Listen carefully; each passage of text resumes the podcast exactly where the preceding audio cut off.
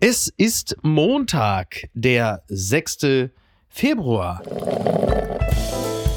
Apokalypse und Filterkaffee. Die frisch gebrühten Schlagzeilen des Tages.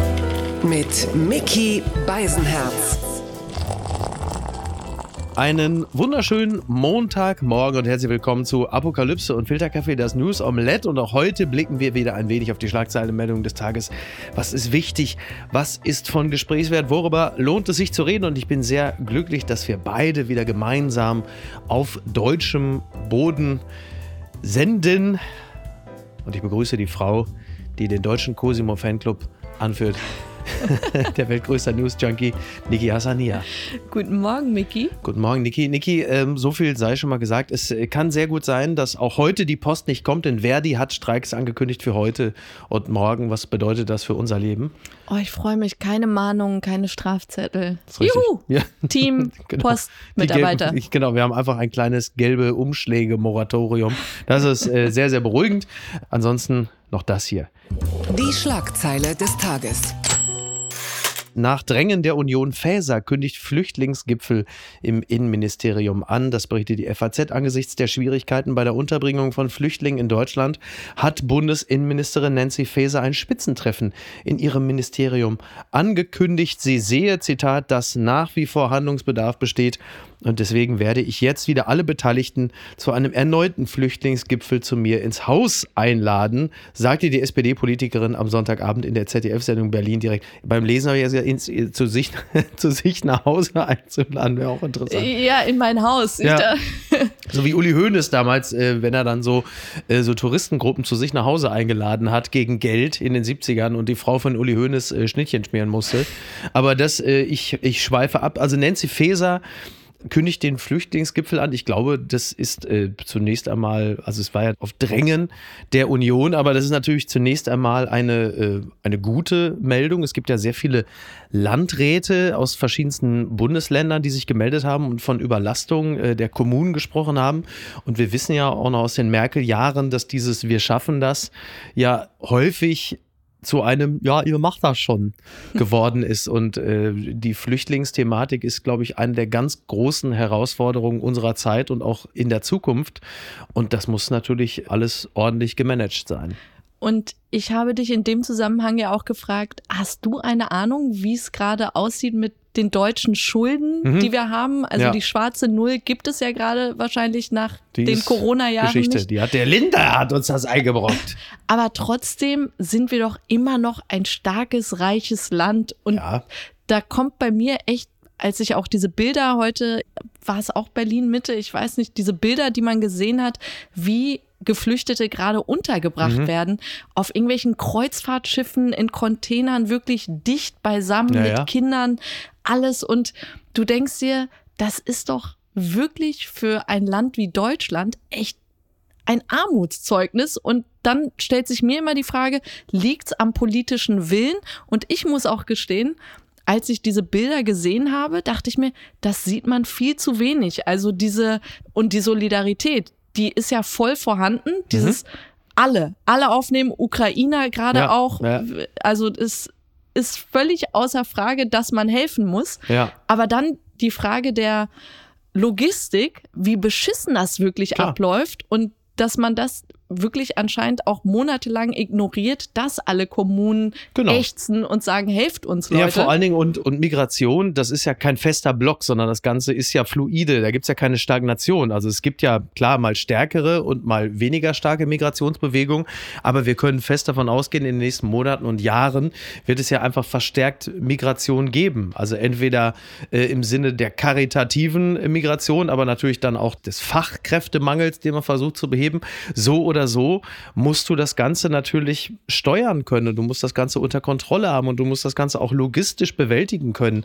Und das ist es halt eben. Es ist ja nicht damit getan, dass du Leute aufnimmst, aber so ist es ja ganz häufig. Du nimmst Leute auf und dann werden sie irgendwo entweder äh, an den, also auch geografisch an den Rand der Gesellschaft verfrachtet. Da bleiben sie dann, können nicht arbeiten, können nichts, haben dann oft auch keine psychologische Betreuung oder auch sonst keine. Corona-Jahre sowieso mal ganz außen vor. Das war natürlich besonders verheerend. Und also es gibt ja dann nun auch die schrecklichen Ereignisse, siehe Brockstedt und Co., die dann äh, in der Spitze natürlich dann auch nochmal die Folge des Ganzen sind, dass es halt einfach keine Betreuung und gar nichts gibt.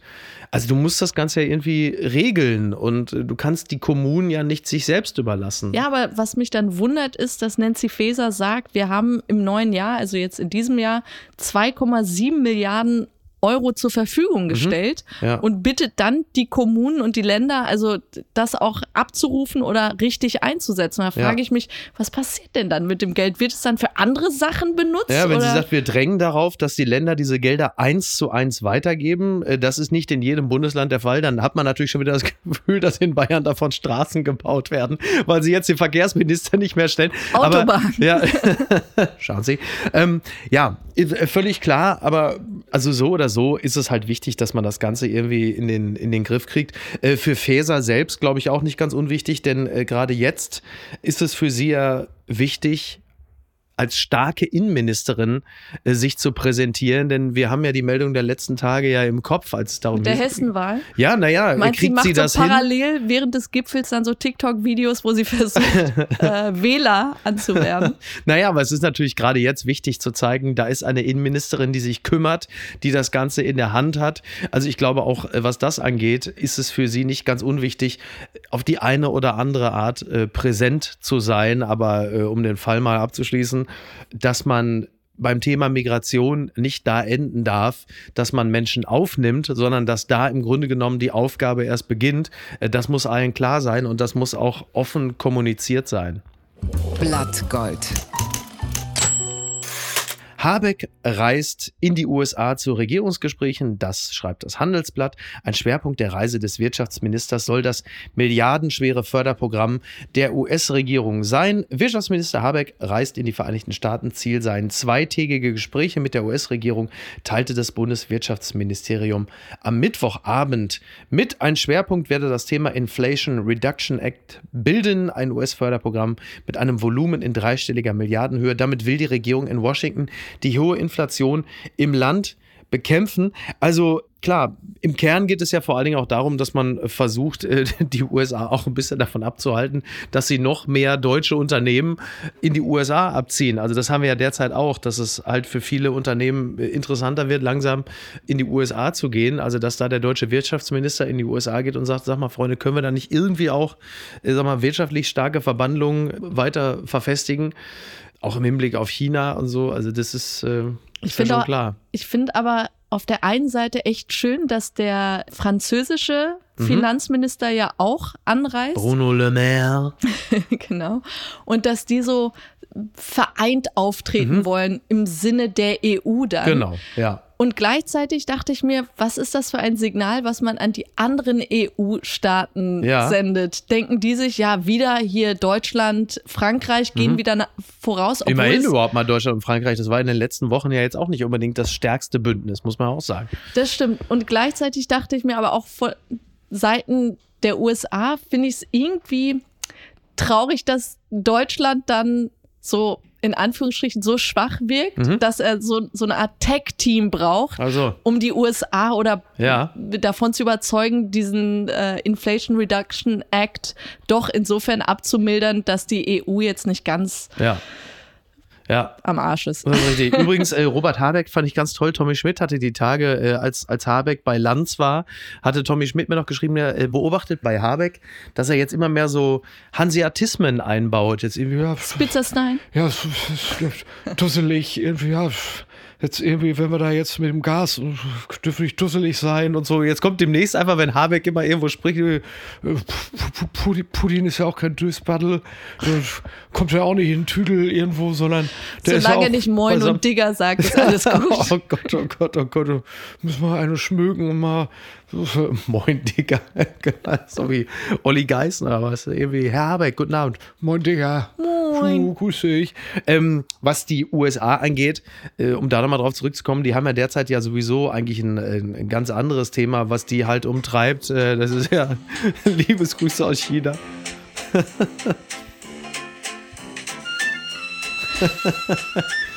also man sieht, stellen Sie sich gerade vor, meine Damen und Herren, dass ein Ballon so langsam Richtung Meer trudelt. Äh, denn das ist ja, das ist ja sicherlich das große Thema, das die Amerikaner gerade beschäftigt. Unter anderem Joe Biden. Der, was hat er gesagt? Schießt, knallt das Ding ab? Shoot it down as soon as possible. Ja. Gebiss den- fällt raus. Also den Spionageballon, den chinesischen Spionageballon, wir sprachen die Tage ja hier schon drüber, der ist jetzt abgeschossen und äh, ähnlich zerplatzt sind quasi die, die zarten diplomatischen Bande, die diese Länder eigentlich äh, geknüpft hatten. Äh, US-Außenminister Blinken hat ja seinen Besuch in China erstmal abgesagt, hat aber auch gesagt, dass er das zeitnah nachholen werde. Also es ist jetzt nicht so. Die Tür ist nicht ganz zu. Nein, die Tür ist nicht, die Tür ist nicht ganz zu. Das ist übrigens für mich ja so ein bisschen, ich warte ja auf die große Sat 1 Show, das große Promi-Spionageballon abschießen mit Jörg Pilawa. Ähm, das wäre eine tolle Show. Ähm, ja, also Erstens Mhm. finde ich sehr schön das Wort Ballon. ja. Also ich sage einfach Ballon. Ja, ich komme aus dem Ruhrgebiet, da ist natürlich Ballon, knall das Ding ab da. Aber ich liebe es, wie Ingo Zamperoni es genutzt hat, immer zu sagen, ein Ballon. Mhm. So, das ist so ein bisschen, das ist so ein bisschen das Gegenstück zu, wenn man sagt, äh, Staatsbesuch von Olaf Scholz, äh, Giorgia Meloni. Das ist ja einfach, man ist einfach froh, wenn man sehen kann, was man bei Bubble so gelernt hat in der App. Aber ich, ähm, ich finde es super interessant, wie dieser Ballon überhaupt entdeckt wurde. Ja. Das war wohl auf einem normalen Commercial Flight, also ein, ein Mhm. Ja, Linienflug halt. Linienflug, Ja. wo jemand, wo ich mir dann auch vorstelle, dass ein Gast einfach aus dem Fenster schaut und sagt, was ist das?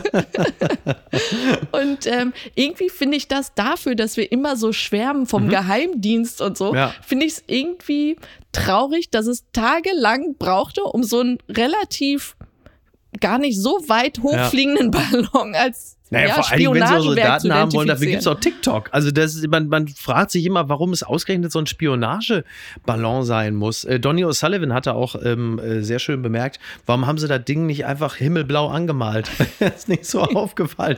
Also ich finde diese, diese antiquierte Methode des, des für alle ja auch sichtbaren Ballons, das finde ich ja irgendwie auch, auch fast rührend. Und äh, die Chinesen haben ja äh, offen gelassen, ob das ganze Ding wirklich zu Spionagezwecken in den Nein, amerikanischen ja, Luft sie haben ja schon so gesagt, das sei zu Wetterforschung. Ja, Wetterforschung, ja, aber nicht um Atomanlagen Genau, auszuspionieren. ist schon komisch, dass über Ja. so einem Atomraketensilo dann Ja. geflogen ist. Ja. Von der Position sehr interessant, aber ich fand auch die Reaktion eines sehr hohen chinesischen Diplomaten Wang Yi interessant, Mhm. wie er die Chinesen jetzt so als Opfer Ja. darstellt und sagt, also erst einmal wird das so als militärische Bedrohung Mhm. seitens der USA gehypt und wir sollten jetzt alle mal runterkommen. Ja. Und dann erwähnt er aber, und wenn wir von Bedrohung sprechen, sollten wir eben über die militärischen Flugzeuge, den U-Booten und den Schiffen nahe unserer Grenzen Ja. in China reden. Und da dachte ich mir, wenn China schon dieses Bild von den USA hat, dass die so nah an den Mhm. Ja. Grenzen sind, dann liegt das so sehr nahe zu sagen, ja, das sollte tatsächlich jetzt so ein Racheakt von uns auch mal sein. Und ich glaube, die Wahrheit ist wirklich, die USA spionieren in China, die Natürlich. Chinesen spionieren in den Ja. USA.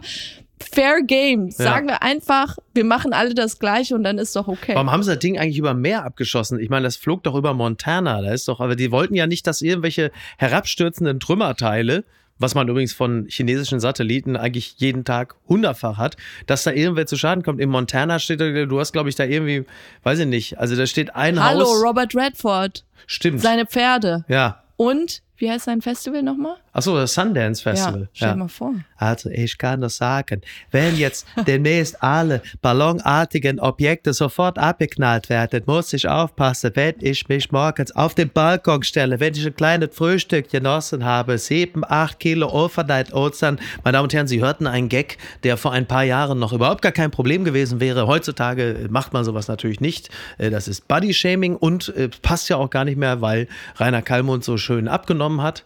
Also von daher, ich kann mich wirklich, ich kann an dieser Stelle nur um Entschuldigung bitten. Gucken mal, wer da spricht. Bundeskanzler Scholz über Telefonate mit russischem Präsidenten Putin hat weder mir gedroht noch Deutschland, das berichtet der Spiegel, der frühere britische Premierminister Boris Johnson behauptete, Putin habe ihm im Februar 22 mit einem Raketenschlag gedroht. Russland widersprach. Nun hat der Bundeskanzler von seinen Telefonaten mit dem Kreml-Chef erzählt. Ja, der, der Bild am Sonntag hat Olaf Scholz das wohl gesagt und hat gesagt, Putin hat weder mir gedroht noch Deutschland. Die Gespräche seien vielmehr ein Austausch kontroverser Positionen. In unseren Telefonaten werden unsere sehr unterschiedlichen Standpunkte auf den Krieg in der Ukraine sehr klar. Möglicherweise hat aber Putin auch einfach so so verklausuliert gesprochen und Scholz hat es einfach nicht begriffen. So irgendwie so, so, Olaf, du bist ein sportlicher Mann, du bist fit, du bist gut aussehen. Wäre doch schade, wenn dir irgendwas passieren würde. Ein kleiner Unfall. Vielleicht den falschen Tee getrunken oder aus dem Fenster fallen. Ja, danke, gut, danke für den Tipp. Er hat es einfach nicht begriffen. Ich dachte. Die ganze Zeit immer irgendwelche Sachen. Du könntest ja auch in Flammen stehen. Ich habe es eher so interpretiert, dass Putin einfach null Respekt vor Boris Johnson hat und ihm einfach direkt gesagt hat, We're gonna murder you. Ja, vielleicht hat Boris Johnson das auch nicht so richtig verstanden, weil äh, die Party äh, im Garten von Downing Street Number 10, das war einfach so ein riesig lautes Flaschenklirren und so. Da musste Putin bei ihm ein bisschen deutlicher werden, weil die Botschaft sonst überhaupt nicht angekommen wäre. Ja, hm, interessant, ne? Ich habe Angst vor ihm. Bitte empören Sie sich jetzt. Kein freiwilliger Parteiaustritt. Maaßen lässt CDU-Ultimatum verstreichen. Das berichtet der Tagesspiegel. Ex-Verfassungsschutzpräsident Maaßen macht keine Anstalten, die CDU von sich aus zu verlassen. Nun soll er sich bis zum Donnerstag schriftlich gegenüber der Parteispitze erklären. Die CDU-Spitze plant Hans-Georg Maaßen mit sofortiger Wirkung die Mitgliedsrechte zu entziehen. Zuvor hatte das Präsidium beim Bundesvorstand der Union ein Parteiausschlussverfahren beantragt. Maaßen war ein Ultimatum bis Sonntag 12 Uhr gestellt worden, die CDU freiwillig zu verlassen. So, und jetzt gibt es ja demnächst eine Sitzung des Bundesvorstands am 13. Februar. Und davor hat Maaßen jetzt nochmal die Gelegenheit zu einer schriftlichen Stellungnahme. Das äh, soll dann bis zum 9. Februar äh, erfolgen. Tja, aber. Wie so hilflose Eltern, die sagen, wenn ich bis drei zähle. Exakt. und, ja, ja. und die frisst dann doch immer zweieinhalb. Aber Maaßen will wohl mit einem Anwalt, äh, möchte ein Schreiben verfassen. So. Ansonsten twittert er ja auch relativ viel. Ne? Ja, vor allem habe ich mir seinen Twitter-Account ja. mal angesehen und musste wirklich lachen, was da steht. Also in seiner Profilbeschreibung schreibt er selbst, Antifaschist gegen jeden Antisemitismus, gegen jeden Rassismus. Das könnte ja theoretisch eigentlich auch jetzt äh, auf der Twitter-Seite von, weiß ich nicht, vom so, FC St. Pauli stehen. Ja, aber alles, was ihm vorgeworfen wird, alles, wo. So ein bisschen, als wäre der Twitter-Account von Donald Trump Male Feminist. ja, genau. ja, interessant, ne? wenn man es da irgendwie, aber wenn man es aufschreibt, dann ist so ein bisschen wie magisches Denken so. Wenn man es dann nur bei Twitter aufschreibt, dann wird es vielleicht auch wahr. Und ich mag auch, wie er sich seiner Gruppe so als, als seinen Anhängern, als Opfer aufbaut, indem er sagt, ich danke euch herzlich für eure vielen E-Mails, Leserbriefe, euren Zuspruch und Unterstützung. Die seit Wochen laufende Schmutzkampagne gegen ja. mich zeigt, dass wir alles richtig machen. Nur Gegenwind gibt unserer Sache Auftrieb. An dieser Stelle okay. fügt ein Martin Luther King Zitat bitte noch ein. Ich, es kam mir so ein bisschen vor wie diese Leute, die sich über Geburtstagsgrüße bedanken ja. und sagen, ich habe mich sehr über eure Nachrichten, über eure Videos, über eure Kuchen Hunderte, Tausende gefreut und du weißt, alle haben deinen Geburtstag niemand, vergessen. Niemand hat geschrieben. Niemand hat geschrieben. Ja, ist interessant. Also bei Maaßen finde ich es ja so spannend, weil es gibt ja im Grunde genommen so zwei Lesarten. Das eine ist natürlich die berühmte Brandmauer gegen rechts, wenn es, also Maaßen, der ja nun ganz klar inhaltlich auf AfD-Kurs ist.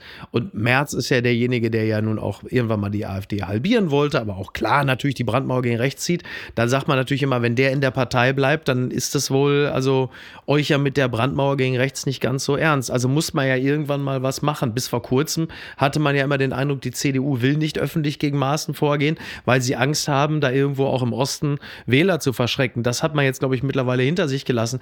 Ich habe ja schon gesagt, ich glaube, dass ja im Grunde genommen so dieser Papala-Papp-Kamerad Maßen gar nicht so schlecht ist, weil man ja immer sagen kann, hier, der, äh, äh, hier, äh, der, hier, er, er ist der Rechte. Merz ist nicht. Merz, ich, äh, hier, äh, da, das, äh, die Paschas und, und der Soziator. Okay, aber hier, da, da, hier, der ist rechts, äh, hier, der. Ja, neben einem mir. Maaßen wirkt Ja. Merz wirklich wie so ein äh, Ja, also- linker Kommunist. Naja, wenn du dir jetzt, du, wenn du dir jetzt vorstellst, das ist jetzt so ein, so ein schwebendes Verfahren, das geht jetzt über Jahre und das wird es ja wahrscheinlich, ist ja nicht so leicht, aber du hättest jetzt immer offiziell das Ausschlussverfahren angestrebt und du würdest ihn offiziell aus der Partei schmeißen wollen ja. Wir wollen ja, hier, äh, geht, ja nicht. Ja. Das ist ja für März doch erstmal, also du, da kommt ja immer irgendetwas und du kannst immer sagen, also Leute, die mich jetzt hier als, als rechtsextrem bezeichnen, hier da vorne, guck dir den Kollegen mit der Klemmbrille an. Meine Verschwörung. Vielleicht haben die sich untereinander sogar abgesprochen. Fantastisch. Genau an dieser Stelle setzen wir den Punkt.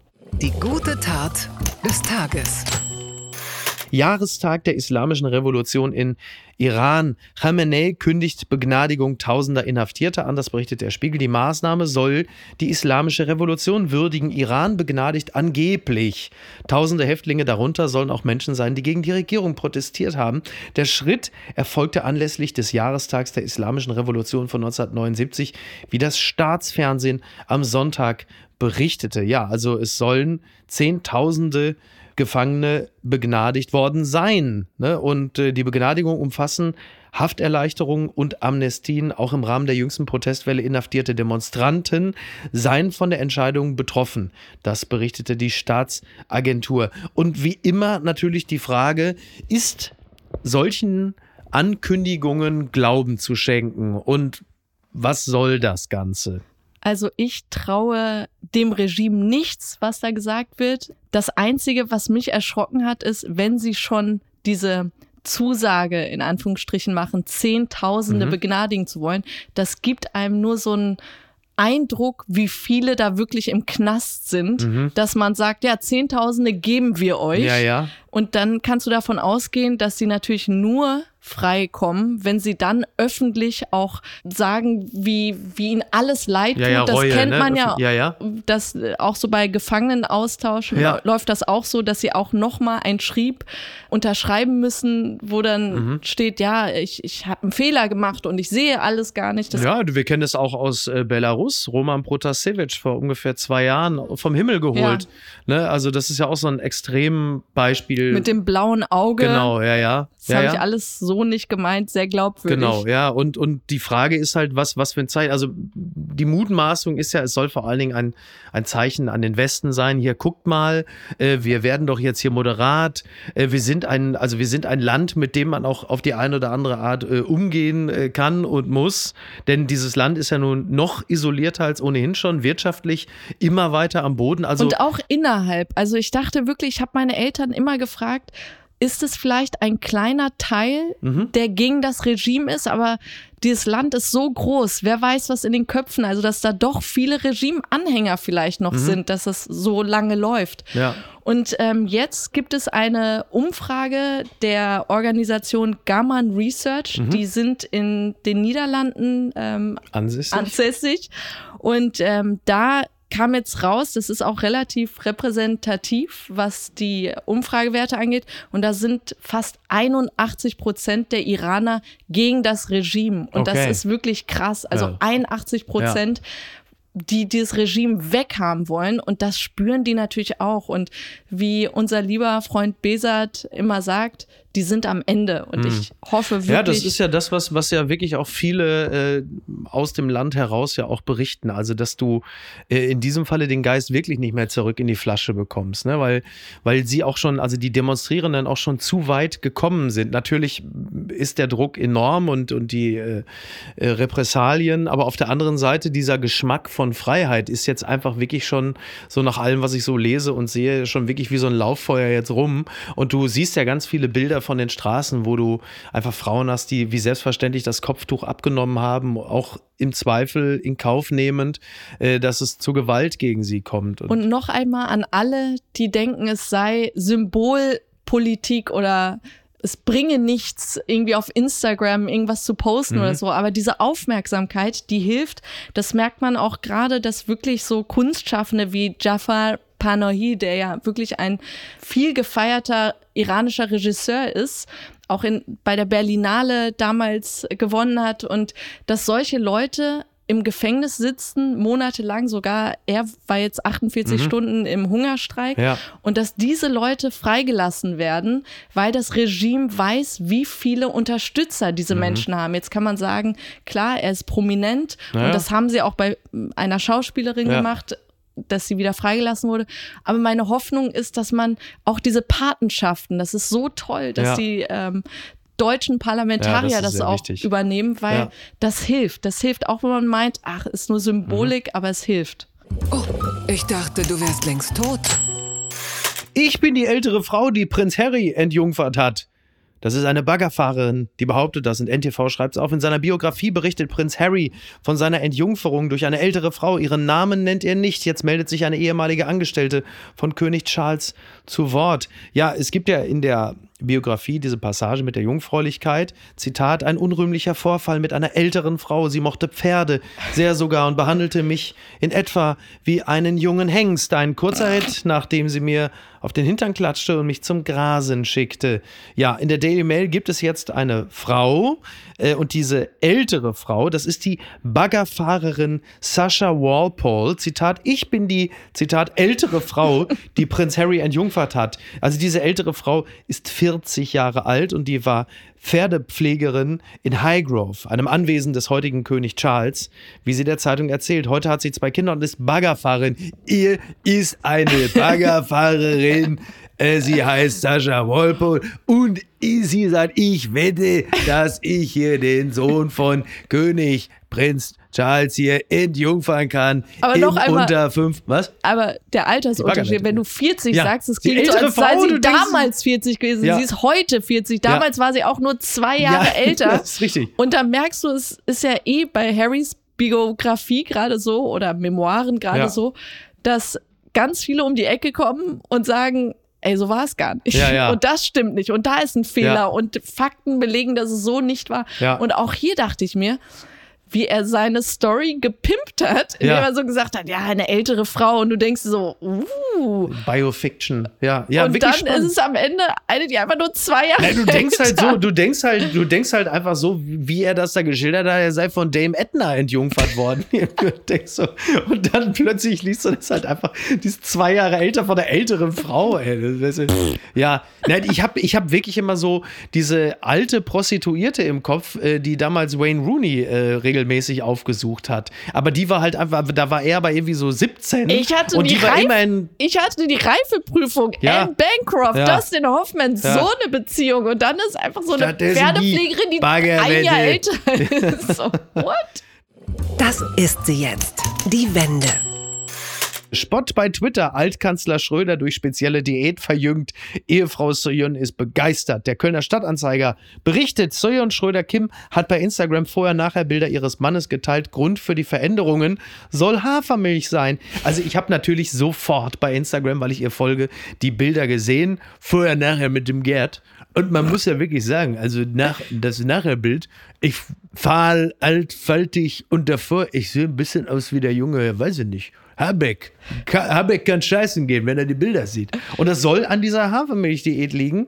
Ich ähm, Du meinst, das. Nachher-Bild sieht gut aus. Nein, das, ja, nee, Quatsch. Also, Doch. ja, also sie hat es falsch gemacht, weil sie hat das. Die nebeneinander. Okay, Sie hat sie ja. nebeneinander gesetzt und das na, also man kann es missverstehen, ja, weil das Bild, wo er gut aussieht, richtig fit und knackig, ist links und das andere Bild ist rechts. Normalerweise macht man es ja umgekehrt. Man will Das ja stimmt. vorher ist er links und nachher ist rechts. Also du hast natürlich komplett recht. Aber wenn man die beiden Bilder sieht, dann weiß man, was wohl. Aber es sieht wirklich gut aus sieht auf wirklich dem gut aus, jetzt ja. Hafermilchbild. Ja, sie, also die, der Kölner Stadtanzeiger berichtet ja auch hier, Schröder folgte dabei einem strikten Essensplan. Morgens gab es Haferflocken und Hafermilch mit frischem Obst, mittags Fisch und viel Gemüse und gelegentlich Fleisch. Abends vorwiegend Artischocken. Als Dessert verordnete Soyon ihrem Mann Naturjoghurt mit Kakaonips und Kürbiskern. Also, ganz ehrlich, wenn ich mir, ist so ein bisschen wie von der Koro-Drogerie. Der Liebe Koro. Grüße Liebe an Grüße Green an Trees Stelle, genau. und nicht da Green Trees Green in Trees, genau. Düsseldorf. Green Trees Düsseldorf. Ich bin bald wieder bei euch. Ich glaube, Schröder geht immer zu Green Trees. Das ist äh, also toll. Es gibt aber viele andere, die einfach nur sagen, die hat also vor allen Dingen auch äh, ein Bildbearbeitungsprogramm entdeckt. Cosimus Filter? Cosimo. Hör mal, Soyon, komm mal her. Mach mir mal den Cosimo-Filter. Und immer Der wie gefällt so mir. ein Anime Anime aussieht. Ja, ja. Nein, ich, ich fand es eigentlich ganz niedlich, wie ich alle Posts finde von Soyun Schröder-Kim. Ja. Und da habe auch wirklich überlegt, ob es nicht so ein bisschen die Art ist, wie man George W. Bush Ja. heute verklärt. Ja, So, wenn ja. man seine schönen Gemälde von seinen Hunden und Haustieren sieht und sich denkt, ach, der war ja echt süß. Ja. Wo du ja aber gleichzeitig in Erinnerung rufen solltest, dass er die Erdoberfläche auf Jahrhunderte Ja, wahrscheinlich verändert hat Ja. mit diesem Afghanistan-Irak-Krieg. Ja, das ist interessant. Das möchte ich jetzt Gerhard Schröder um Gottes Willen nicht vorwerfen, aber, aber, aber jetzt wollen wir aber mal ich finde es schöner, ihn mit Hafermilch Anekdoten in Erinnerung Ja. immer zu haben und ihn damit zu verbinden, als mit er ist Putins Buddy. Hol mir mal eine Flasche Agavendicksaft. Sonst strecke ich hier und schreibe nicht weiter. Nein, aber es ist natürlich eine, wie du, wie du, also wenn man so, so ein, also in diesem Falle jetzt wie George W. Bush zum Beispiel, nennen wir jetzt, sagen wir mal, Kriegsverbrecher, ne? um so mal ganz oben ins Regal zu greifen. Und Künstler. Wenn man so jemanden so verdrolligt, und das geschieht ja bei Schröder auch, der dann irgendwann so, dann kriegst du so einen Maskottchen-Charakter und plötzlich ist er irgendwie knuffig. Ich denke so, ist so toll. Ich mag ihn. Und dann, ich mag ihn so. Einerseits muss man jetzt abwägen. So, einerseits, klar, also ist natürlich enger Freund des Schlechters Putin. Andererseits, guck mal hier mit den Haferflocken. Schlechter ist, er- ist er irgendwie drollig. Äh, gefällt mir. Der Trick der Woche. Und wir bleiben nochmal in diesem Bereich der Ernährung. Die Ralf-Möller-Diät. So steht es in der Süddeutschen Zeitung. Der Bodybuilder empfiehlt Männern Erbsen und Avocados als Aphrodisiakum.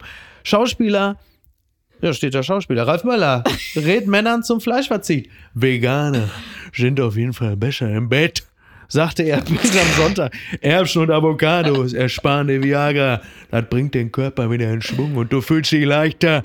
Hast mehr Energie und Kraft auch. Jetzt kommt der entscheidende Halbsatz. Auch in den Lenden. Möller ernährt sich nach eigener Aussage seit vier Jahren vegan und hat keinerlei Probleme in der Horizontalen. Du weißt, was ich, was ich meine. Da, hier, da klappt die Möhre hoch. Ne? Also- Erbsen und Avocados, siehst du, toll. Also mit Erbsendiät verbinde ich nur Büchners Wojcek und wir wissen, was er gemacht Oh, hat. sehr gut. Also Da kommt die Literatin durch, fantastisch. an der Stelle würde ich sagen, Leute, Ja. bitte esst mehr als Erbsen. Das erklärt aber auch wirklich wiederum einiges bei Ralf. Erbsen, einfach nur noch Erbsen rein. Wobei hatte Jakob Lund bei Baywatch Berlin nicht erzählt, dass Erbsenmilch, er nennt es ja einfach nur Erbse, Ja, wenig Kalorien hat. Ja. Ja. Ja, ja, da, absolut. Aber das ist ja toll. Also dann sieht Ralf Möller bald aus wie Gerhard Schröder, wenn er so weitermacht, ne? Das ist ja wirklich, das ist halt gut, ey. Nee, Ralf Möller weiß ich aber auch. Also er ist wirklich äh, strenger Veganer, es sei denn, er sitzt ab und zu im Burchard und isst einen Schnitzel. Aber das ist ein anderes Thema. Wir wollen hier niemanden reinreiten. Und was schreibt eigentlich die Bild? paar Tage alt, aber sehr, sehr gut. Post von Wagner. Liebe Frau Strack-Zimmermann. Jetzt kommt, Sie sind 64. Verheiratet. Jetzt kommt der Teil, wo er einfach am Anfang sofort ihr Leben erklärt. Das ist super. Sie sind 64, verheiratet, haben drei Kinder und drei Enkelkinder. Ihr Haar ist weiß, nach hinten gekämmt. Ihr Gesicht ist Oma-schön, wie eine altmodisch gepresste Blüte. Oh mein Gott. Sie sind nicht irgendeine Oma. Sie fahren Motorrad, eine schwere BMW, in schwarzes Leder gekleidet. Sie sind die frechste Oma der Republik und die moderne Cassandra. In der Mythologie sagte Cassandra den Untergang Trojas voraus. So weit muss es nicht kommen. Aber ich liebe den Reichtum ihrer klaren Sprache, die Sprache Cassandras. Vergangenes Wochenende sagten sie, in der Ukraine steht nicht das Bolschoi-Ballett und Tanz Schwanensee. Da stehen Soldaten, die morden, vergewaltigen, verschleppen und foltern. Kanzler Scholz warf sie Versagen vor. Deutschland hat versagt. Sie meinte das Zögern um die Leopard 2. Warum kämpft Frau Strack-Zimmermann so leidenschaftlich? Ich glaube, sie kämpft für ihre Enkel, die in Freiheit leben sollen. Was für ein Glück, so eine Oma zu haben. Herzlichst, ihr Franz Josef Wagner. das ist aber so ein bisschen auch, so, so ein ganz leichter Hauch. Annette Schawan liegt da auch in der Luft. Aber dann wurde er auch kurz geil, als er das so mit dem schwarzen Leder Ja, und so. Aber ich dachte, wir hätten uns darauf geeinigt, dass. Auch mal Umweltsau, wenn man genau guckt. Das Hatte er nicht Lauterbach damals auch schon als Cassandra, Cassandra auch. bezeichnet? Ja, ja, das sind wiederkehrende Sprachbilder. Meinst du, er greift jetzt so einfach auf alte Dateien und macht so wahrscheinlich, das ist wahrscheinlich die Chat-GPT? erste von ChatGPT. einfach. Nur die Stimme von Wagner, die kann man nicht kopieren. Die ist so im Original. Das ist richtig. Ja. Mein Gott. Oberschön. Wie eine altmodisch gepresste Blüte. Wahrscheinlich mögen sie sogar Ziegenkäse. Naja. Unverschämt. Also da wünschen wir allen äh, noch einen wunderschönen Montag. Bleib ne? gesund. Ja, ja. So. Schauen Sie einfach mal im Himmel. Vielleicht ist ja auch bei Ihnen irgendwo. Hast du diesen Ballon gesehen? Wie er runter zerplatzt ist, einfach wie so Konfetti. Ja. Ich muss ganz ehrlich sagen, wenn da jetzt nicht bald so ein Ballon über dem Himmel irgendwo in Ostwestfalen auftaucht, dann muss der Industriestandort Deutschland aber auch einen massiven Minderwertigkeitskomplex bekommen. Wir verdienen auch unseren Spionageballon. Shoot it down as soon as Knallt das possible. Ding ab! also komm, ab dafür. Tschüss. Wünsch allen Beteiligten einen schönen Montag. Apokalypse und Filtercafé ist eine Studio Bummens Produktion mit freundlicher Unterstützung der Florida Entertainment. Redaktion Niki Hassania. Executive Producer Tobias Baukhage. Produktion Hanna Marahiel. Ton und Schnitt Niki Fränking. Neue Episoden gibt es immer montags, mittwochs, freitags und samstags. Überall, wo es Podcasts gibt. Stimme der Vernunft und unerreicht gute Sprecherin der Rubriken Bettina Rust.